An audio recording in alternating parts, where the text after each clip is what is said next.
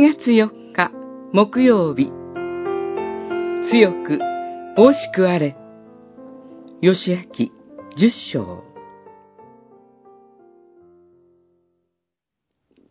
ヨシアがただ一回の出撃でこれらの地域を占領し、すべての王を捕らえることができたのは、イスラエルの神、主がイスラエルのために戦われたからである。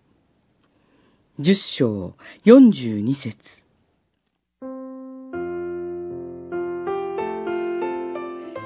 早く登ってきて私たちを救い助けてください。ギブオンの人々からの叫びを聞き、ヨシアは出陣しました。輪を結んだ仲間からの求めですから、行かなくてはなりません。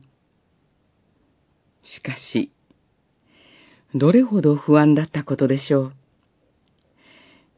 相手は、これまでの一つの町とは違い、はるかに強力な、カナン南部連合軍であるからです。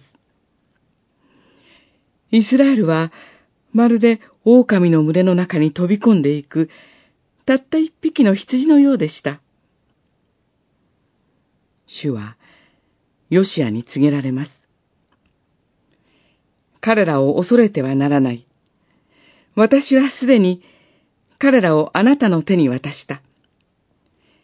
あなたの行く手に立ちはだかる者は一人もいない。ヨシアは主の言葉に力を得て彼らに襲いかかり、大打撃を与えます。その後、敗走する敵の上に落ちる天から降り注ぐ氷を見たときには、心から皆を崇めたでしょう。勇気に満ちて、ヨシアは火と月に向かって祈ります。とどまり、動くな。